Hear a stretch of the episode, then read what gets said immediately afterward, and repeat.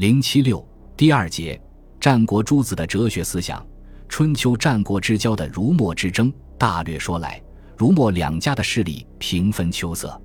到战国中期，杨朱名家异军突起，打破儒墨对峙的局面，形成了短暂时期的三足鼎立的局面。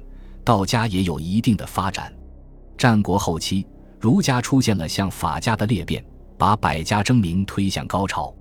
战国百家学派的流传分布有其地域性的特点，如。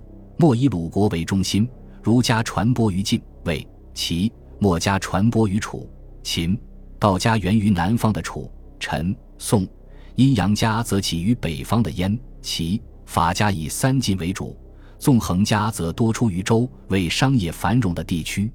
他们承袭各个地区的文化特点，也吸收其他学派的长处，彼此批判辩驳，也互相学习融合，使百家争鸣越来越深入。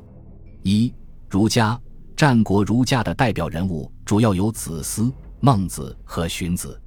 入战国后，儒家分为八派，有子张之儒、子思之儒、颜氏之儒、孟氏之儒、孙氏之儒等。子思、孟子是战国前期的代表，荀子是战国后期的儒家代表。子思的中庸思想，子思是孔子的嫡孙。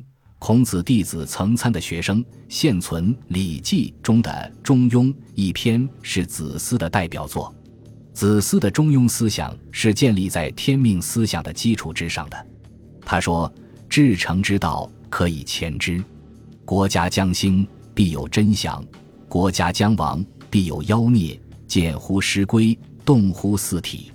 祸福敬之，善必先知之，不善必先知之。”故至诚如神，子思认为，人如果能达到至诚的精神境界，就可以通过卜筮了解天和鬼神的思想，这是汉代天人合一思想的前奏。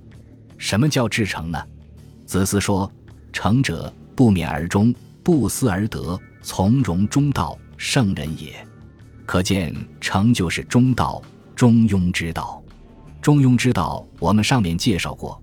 不过，子思的中庸之道比孔子更有发挥。子思说：“君子中庸，小人反中庸。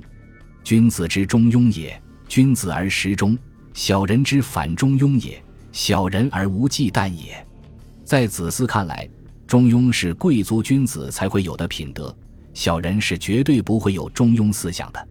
这反映出子思思想唯心主义的本质。他完全是站在统治阶级的立场上来说话的。